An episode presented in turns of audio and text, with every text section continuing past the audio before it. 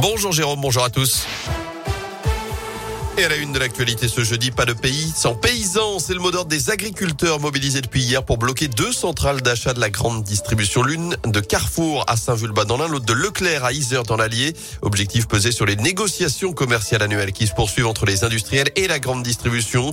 Les manifestants réclament notamment l'application de la loi Egalim 2 qui cadre en partie ces négociations sur les prix. Il pourrait d'ailleurs être renforcé par des agriculteurs d'autres départements dès aujourd'hui pour rester plusieurs jours sur place.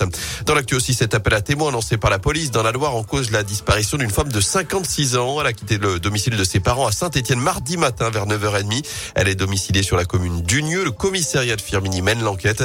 Vous retrouvez plus d'infos et son signalement sur radioscoop.com. La suite des insultes racistes reçues par Denis Bouanga. Un seul des six accusés a été condamné hier par le tribunal correctionnel de Saint-Etienne pour une vidéo envoyée en avril dernier à l'attaquant des Verts.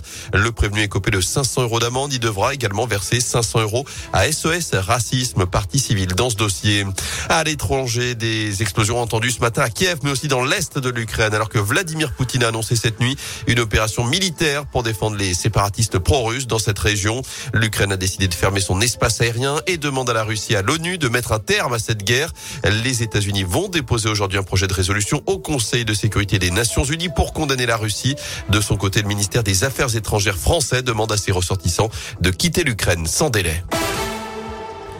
Se déconnecter pour mieux se reconnecter, prendre le temps de respirer, méditer, se relaxer, alterner des cours de yoga, de la rando, du chant, une baignade en rivière ou un cours de cuisine végétarienne. Voilà ce qui se cache derrière ces retraites yoga bien-être qui font de plus en plus d'adeptes dans la région.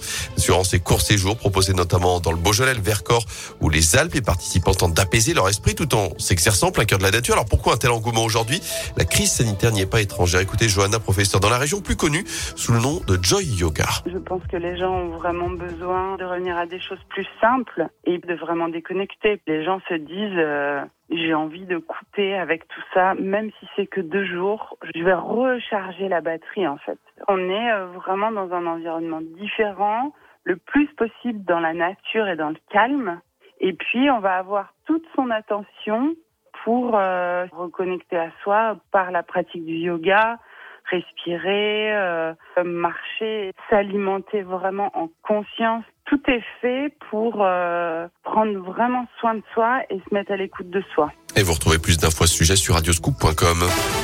En foot, près de 300 personnes réunies à l'Etra pour assister à la séance d'entraînement des Verts, la première en public depuis près de 4 mois pour les joueurs de la Saint-Etienne qui préparent leur déplacement à Paris samedi soir en Ligue 1. De son côté, le Clermont Foot accueillera Bordeaux dimanche à 15h et puis week-end chargé à Clermont avec à l'affiche également la SM qui affrontera Perpignan samedi à 17h15.